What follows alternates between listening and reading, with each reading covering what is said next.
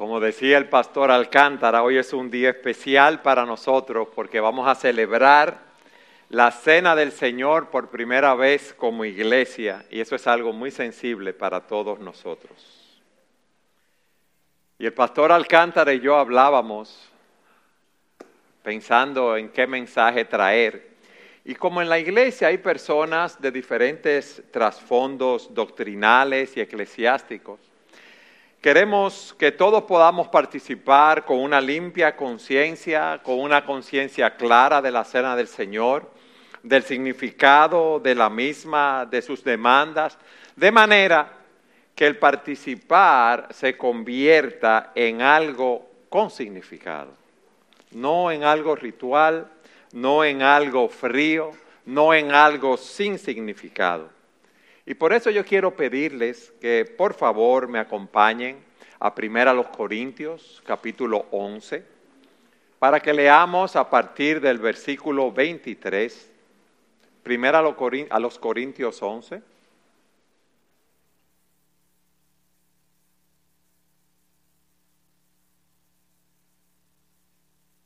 Dice así la palabra de Dios porque yo recibí del Señor lo mismo que les he enseñado. Estoy leyendo en el versículo 23.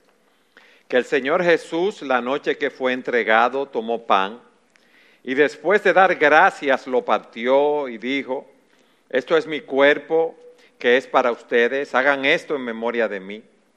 De la misma manera tomó también la copa después de haber cenado, diciendo, esta copa es el nuevo pacto en mi sangre. Hagan esto cuantas veces la beban en memoria de mí. Porque todas las veces que coman este pan y beban esta copa, proclaman la muerte del Señor hasta que Él venga. De manera que el que coma el pan o beba la copa del Señor indignamente será culpable del cuerpo y de la sangre del Señor. Por tanto, Examínese cada uno a sí mismo y entonces coma del pan y beba la copa. Lo primero que debemos preguntarnos es, ¿cuál es el significado de la cena del Señor? ¿Qué es la cena del Señor?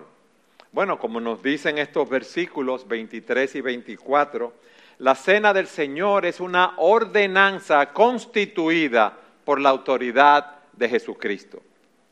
Leo de nuevo, versículo 23, porque yo recibí del Señor, dice Pablo, lo que también os he enseñado. Esto no es algo que yo me lo inventé, dice el apóstol, no, yo lo recibí del Señor. Y yo lo, le enseño a ustedes lo mismo. Y dice al final del versículo 24, hagan esto, un mandato del Señor, en memoria de mí. ¿Qué significa el pan? Bueno, el pan simboliza la vida perfecta de Cristo que le calificó para hacer un sacrificio aceptable por el pecado y cómo Él en su cuerpo llevó el pecado de todos nosotros. Como dice el apóstol Pedro en el capítulo 2, versículo 24. Él mismo llevó nuestros pecados en su cuerpo sobre la cruz. Él mismo llevó nuestros pecados en su cuerpo en la cruz, a fin de que muramos al pecado y vivamos para la justicia, porque por sus heridas fueron ustedes sanados. El fruto de la vid representa su sangre derramada por la remisión de nuestros pecados. Fíjense cómo dice el versículo 25 de 1 Corintios 11, leámoslo de nuevo. De la misma manera tomó también la copa después de haber cenado diciendo, esta copa es el nuevo pacto en mi sangre. Hagan esto cuantas veces la beban en memoria de mí. Nosotros, los hijos de Dios, el pueblo de Dios, hemos sido redimidos por la sangre de Jesucristo, por la sangre de un Cordero santo y sin mancha. Y nos hemos reunido aquí para hacer memoria de esa obra expiatoria de Cristo en la cruz del Calvario. Venimos a recordar lo que el Señor realizó por nosotros. Pero como decía, como decía al inicio, para que esta participación no se, no se haga como algo ritual. Debemos recordar las demandas específicas que el Señor tiene sobre nosotros. O sea, el Señor tiene demandas sobre ti y sobre mí. Muchas veces hay personas que vienen a participar de la cena y no entienden lo que están haciendo. Y aquí hay demandas antes de participar en la cena, mientras participamos en la cena y luego que participamos en la cena del Señor. ¿Cuáles son las demandas antes de participar en la cena del Señor? ¿Qué yo debo hacer? ¿Cómo debo prepararme para participar de la cena del Señor? Vayan conmigo, por favor, a primera los Corintios, que es el texto que estamos viendo, al, eh, eh, al cual estamos haciendo algunas preguntas en este día. Primera los Corintios capítulo 11, versículo 28 nos dice qué hacer.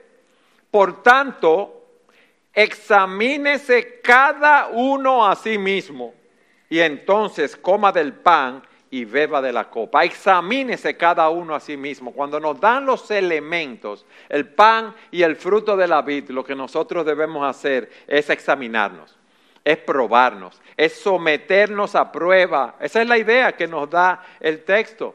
Debemos hacer un escrutinio de nuestro ser interior, perdón.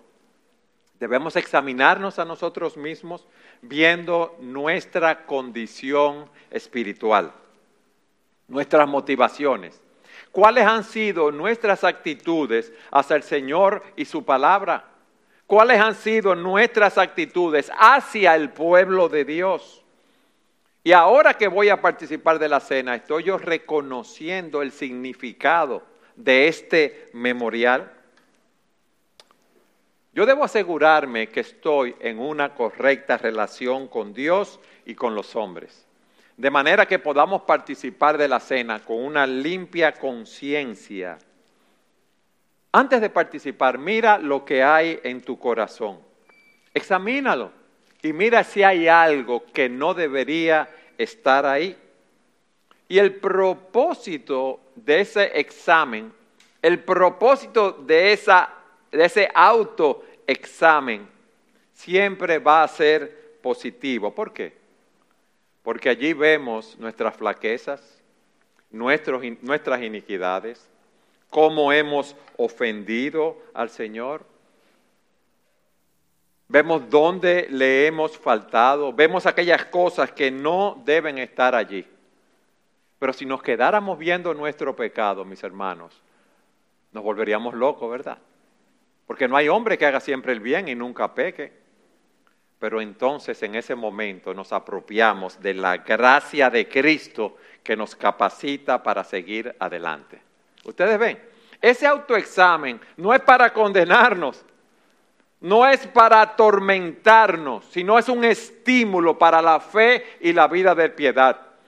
Como dice el autor a los hebreos, que nos lo que hacemos es, esa reflexión nos ayuda a despojarnos de todo peso y del pecado que nos asedia para correr con paciencia la carrera que tenemos por delante, puestos los ojos en Jesús, el autor y el consumador de la fe.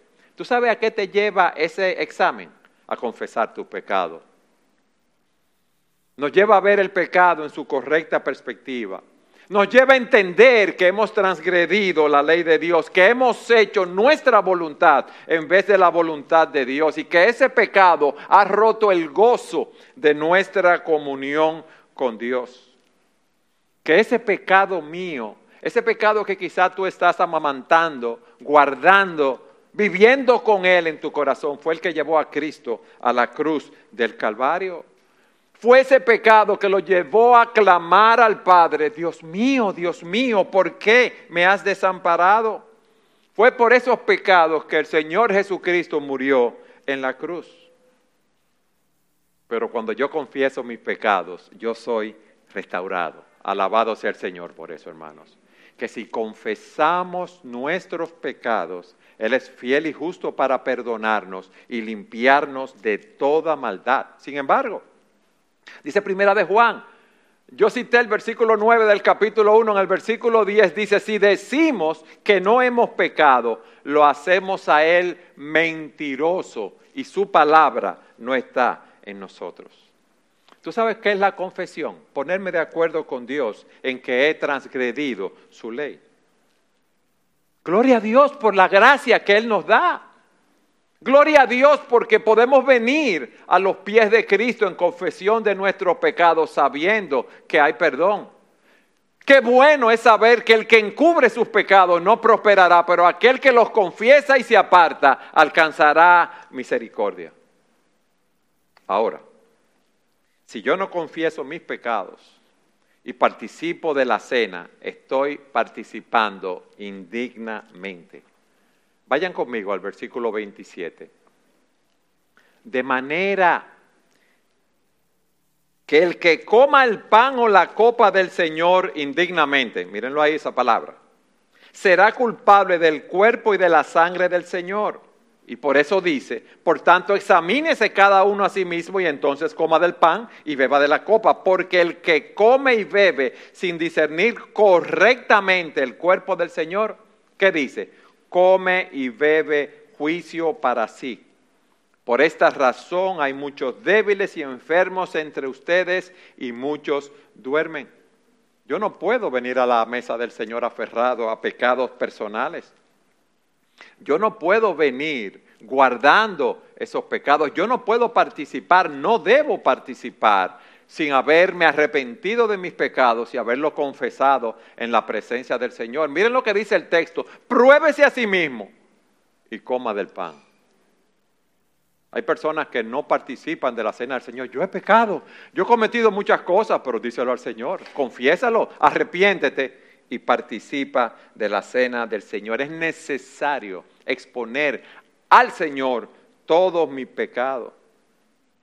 Yo no puedo participar indignamente. Fíjense, esa palabra, yo no puedo participar con una actitud indiferente, yo no puedo participar con una actitud ritualista, yo no puedo participar sin confesar mis pecados, yo no puedo participar sin un corazón con un corazón no arrepentido, yo no puedo participar con un espíritu de amargura, yo no puedo ah, participar con ninguna disposición pecaminosa.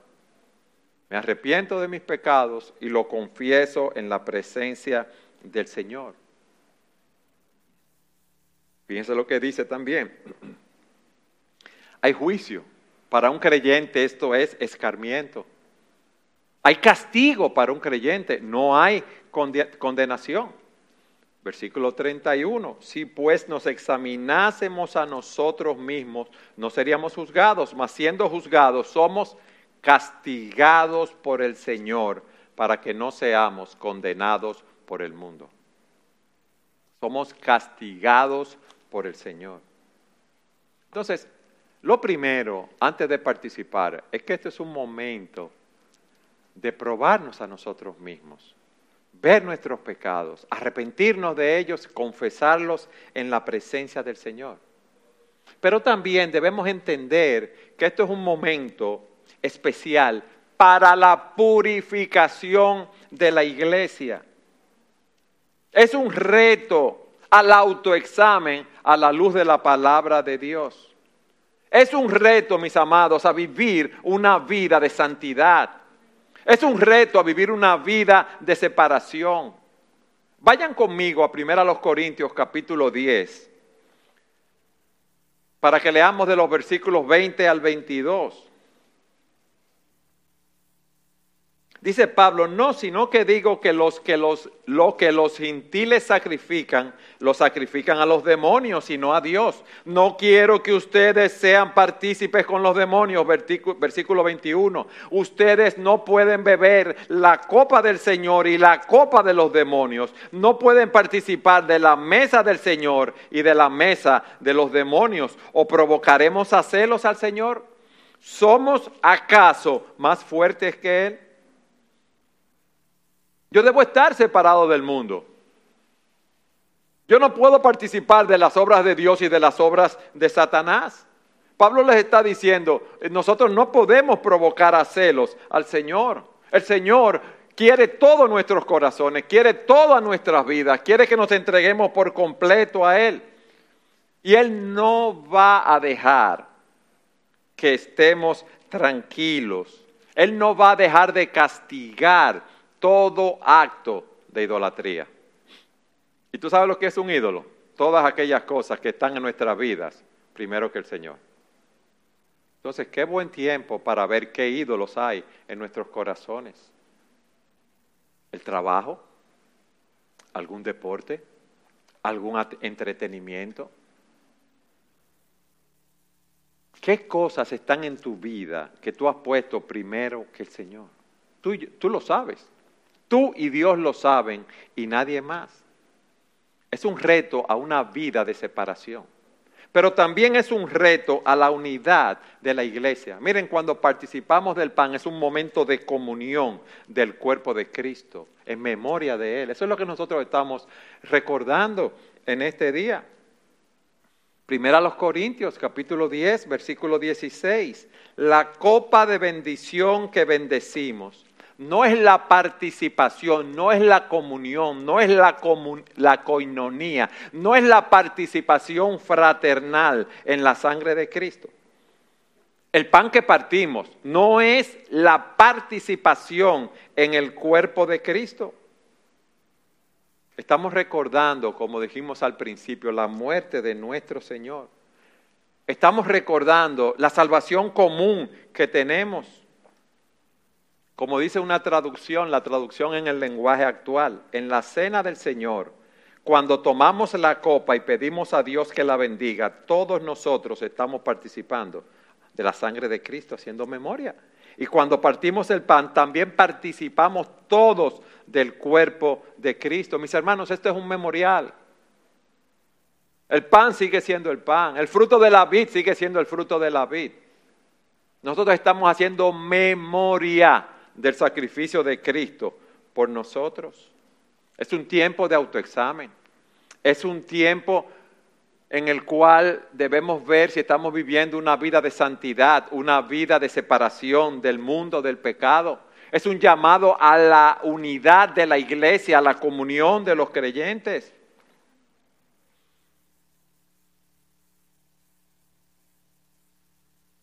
Fíjense lo que dice primero a los Corintios 11:33. Es un tiempo de sensibilidad corporal. ¿Por qué lo digo? Miren, así que, hermanos míos, cuando se reúnan para comer, espérense unos a otros. Debemos ser sensibles como cuerpo. No debe haber paredes entre nosotros. No debe haber paredes entre hermanos y hermanas. Estamos aquí participando de la cena porque estamos juntos, unidos en amor, en unidad. Entonces, después de habernos examinado, después de haber visto nuestra condición espiritual, nuestras motivaciones, nuestras actitudes hacia el Señor, hacia su palabra, hacia su pueblo, después de entender el significado de la cena, entonces debemos participar. Amén. Ahora, cuando a ti te entregan los elementos en tu mano, ¿qué tú debes hacer? Y eso nos lleva a nuestro segundo punto. ¿Cuáles son esas demandas mientras participamos de la cena? Fíjense que dijimos al principio, el Señor nos manda, hagan esto en memoria de mí. Ahora, ¿qué es hacer memoria? Bueno, es concentrar todos nuestros esfuerzos, nuestras facultades mentales sobre un objeto e o una persona, en este caso, sobre la obra que Cristo realizó por nosotros. Es ir atrás y captar en nuestras mentes tanto como podamos de la realidad de lo que Cristo hizo por nosotros. Hacer memoria de Cristo, de su sacrificio en la cruz, es vivir con Él su vida de obediencia, es ver a Cristo en su agonía. Mis amados, es ver a Cristo en sus sufrimientos, en su muerte, tanto como nos sea humanamente posible. ver que ese sacrificio que Él realizó, esa obra redentora, que esos latigazos, que esa humillación que Él sufrió, que esa encarnación al dejar su trono en los cielos, ver que sus manos horadadas, sus pies hollados, que esa corona de espina, que ese abandono de sus discípulos, que ese abandono del Padre, fue por amor a ti y a mí. Y yo solo puedo decir, Señor, yo te alabo por eso.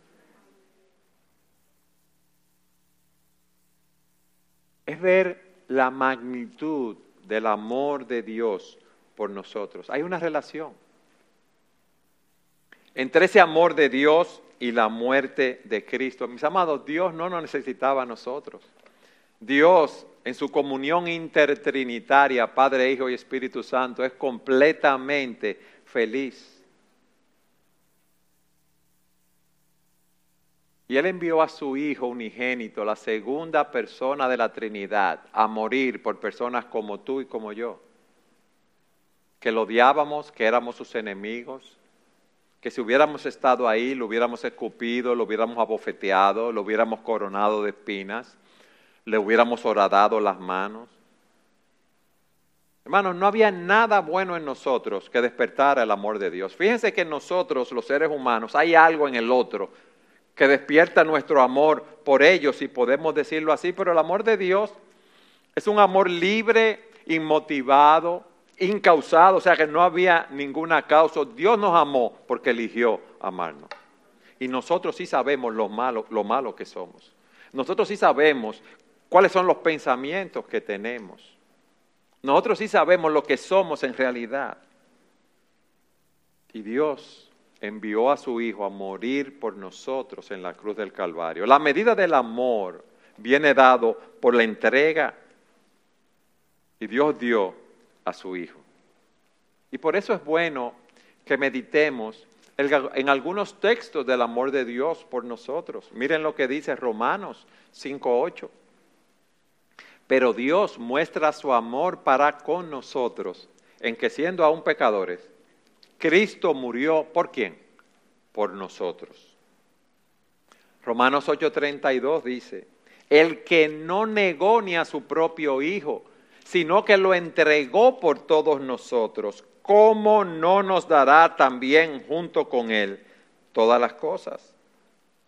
El apóstol Juan, en primera de Juan, capítulo 4, luego de decir que Dios es amor, nos dice en los versículos 9, en la segunda parte, en esto se manifestó el amor de Dios en nosotros, en que Dios ha enviado a su Hijo unigénito al mundo para que vivamos por medio de Él. En esto consiste el amor, dice Él no en que nosotros hayamos amado a Dios, sino que Él nos amó. Óyeme bien, Él nos amó y envió a su Hijo como propiciación por nuestros pecados. ¿Cómo yo sé que Dios me amó? Porque se entregó por mí. Se entregó. Él no me dijo con palabras, yo te amo y me tiró besito como hacemos nosotros cuando queremos engañar o allantar a alguien, ¿verdad? Hablando en dominicano, no yo te amo y aunque tú no te lo mereces, yo voy a morir por ti. Pablo le dice a los Gálatas, con Cristo he sido juntamente crucificado, ya no vivo yo, mas vive Cristo en mí. Y lo que vivo ahora en la carne, lo vivo por la fe en el Hijo de Dios, el cual me amó y se entregó a sí mismo por mí. Meditemos en ese amor. Meditemos en lo que Él nos dio. Mis hermanos, tenemos redención por su sangre. Nosotros éramos esclavos de Satanás y Cristo pagó el precio de nuestra salvación con su sangre. Éramos enemigos de Dios y Cristo nos reconcilió con Dios. Teníamos pecado y no podíamos hacer nada para pagar esa deuda que teníamos delante de Dios. Y dice la Escritura que al que no conoció pecado, Dios lo hizo pecado por nosotros para que fuésemos hechos justicia de Dios en Él. Justicia de Dios en Él. No en nosotros, en Él. Hermanos, Y hay un camino nuevo y vivo a la presencia de Dios. Cristo lo abrió por nosotros a través del velo de su sangre y de su carne. Y Cristo está en los cielos, sentado a la diestra de Dios, intercediendo por nosotros. Eso debemos hacer mientras eh, eh, vamos a participar, durante, hacer memoria de Cristo y de su sacrificio, meditar en la magnitud de su amor que lo impulsó a morir por nosotros, meditar en los beneficios que tenemos por su expiación, redención, reconciliación, justificación, acceso directo a Dios. Pero hay algo. Vayan conmigo a 1 Corintios 11:26. Yo quiero que veamos algo más. En el versículo 26, esto es una cena de proclamación. Esto no se queda ahí. Mis hermanos, esto es algo glorioso lo que dice el versículo 26. Porque todas las veces que coman este pan y beban esta copa, proclaman la muerte del Señor. ¿Hasta cuándo? Hasta que Él venga, mis hermanos. Alabado sea el Señor por eso. Cristo viene, eso es una realidad. Y cada vez que participamos de la cena del Señor, su muerte la estamos anunciando hasta que Él venga. ¿Qué estamos proclamando? ¿Qué estamos anunciando? Que Cristo murió por los pecadores. Que hay un camino nuevo y vivo a la presencia de Dios. Pero también nos estamos, mis amados, predicando los unos a los otros. Cuando yo tomo el pan y el fruto de la vid, yo me estoy, yo estoy exhortando a los demás. Yo le estoy diciendo a los hermanos, Cristo es mi todo. Para mí el vivir es Cristo. Yo voy a comer este pan, yo voy a beber este fruto de la vid en memoria de Él. Cristo es mi todo. Y sin palabras le decimos a los demás, Cristo es, es tu todo. Cristo lo es todo para ti. Pero también no solo nos exhortamos los unos a los otros, también nos amonestamos. Porque cuando tomamos el pan y el fruto de la vid, sin palabras estamos diciendo, yo voy a participar de esta cena. No porque no tengo pecado, sino que yo me he examinado, he visto mis pecados, los he confesado en la presencia de Dios. Estoy caminando correctamente delante de Dios. Quiero caminar correctamente. Hermano, tú estás caminando correctamente.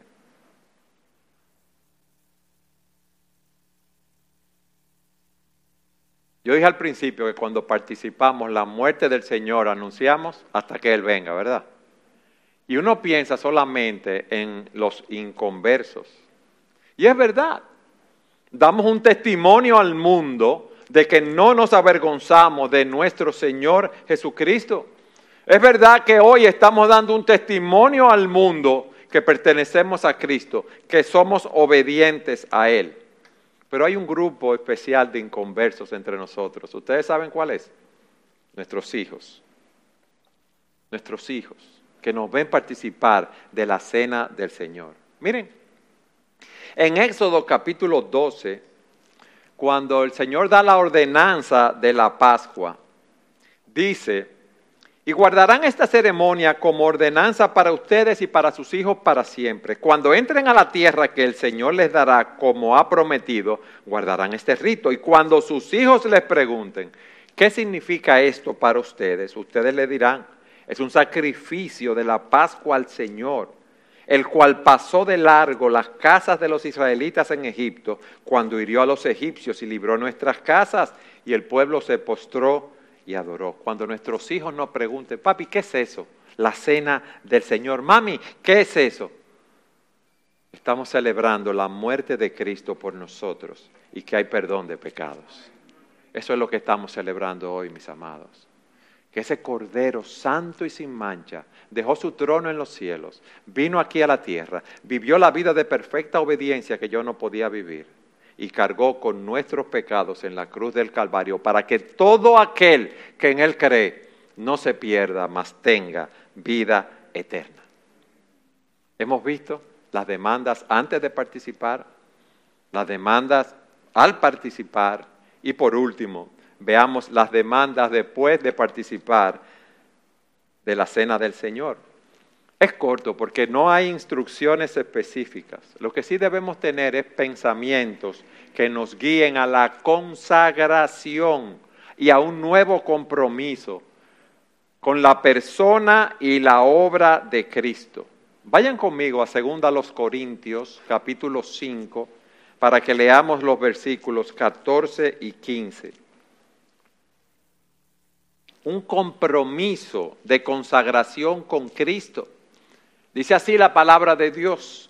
Pues el amor de Cristo nos apremia, habiendo llegado a esta conclusión, que uno murió por todos y por consiguiente todos murieron y por todos murió. ¿Para qué? Para que los que viven ya no vivan para sí, sino para aquel que murió y resucitó por ellos. ¿Tú sabes lo que debemos hacer hoy, después de participar de la cena? Presentarnos nosotros como un sacrificio vivo delante del altar de Cristo y decirle, Señor, heme aquí con todo lo que soy, con todas mis facultades, con todo mi intelecto, con todo mi ser. Utilízame como tú quieras. Utilízame para tu gloria. Utilízame en esta tu iglesia bíblica, sola gracia. Ustedes saben qué? Yo alabo al Señor por todos ustedes, porque están aquí en esta iglesia, porque quieren poner sus dones en operación en el cuerpo de Cristo y quieren servir al Señor. Que no está la mentalidad de ser consumidores solamente en la iglesia, sino personas que vienen a dar, que vienen a entregarse, que vienen a servir al Señor. Ustedes se imaginan que el Señor dijera, ay no, yo estoy muy cómodo aquí en el cielo y yo no me voy a encarnar, yo no voy a, a sufrir. Yo no voy a pasar problemas por esas personas allá. Eso no fue lo que el Señor hizo, sino que yo voy a dar. Él nos amó y se entregó y nosotros debemos entregarnos a servir al Señor. Eso es lo que queremos en esa iglesia, hermano, y lo alabamos al Señor por ustedes que han venido aquí a esta plantación a servir, a trabajar, que están buscando no lo suyo propio, mis hermanos, sino lo que es de Cristo Jesús.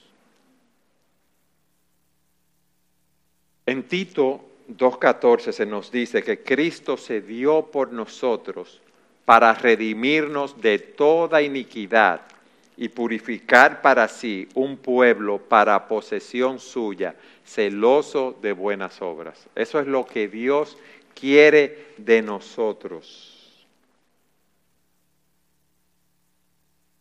Es nuestro deseo que hoy, al participar de este memorial, esto sea un reto para ti, no un rito, no un ritual frío, sino que sea un reto a la santidad personal, un reto al autoexamen a la luz de la palabra de Dios, un reto a la unidad de la iglesia, un reto a entregarte a servir al Señor, a vivir para el Señor un reto a esperar la venida del Rey.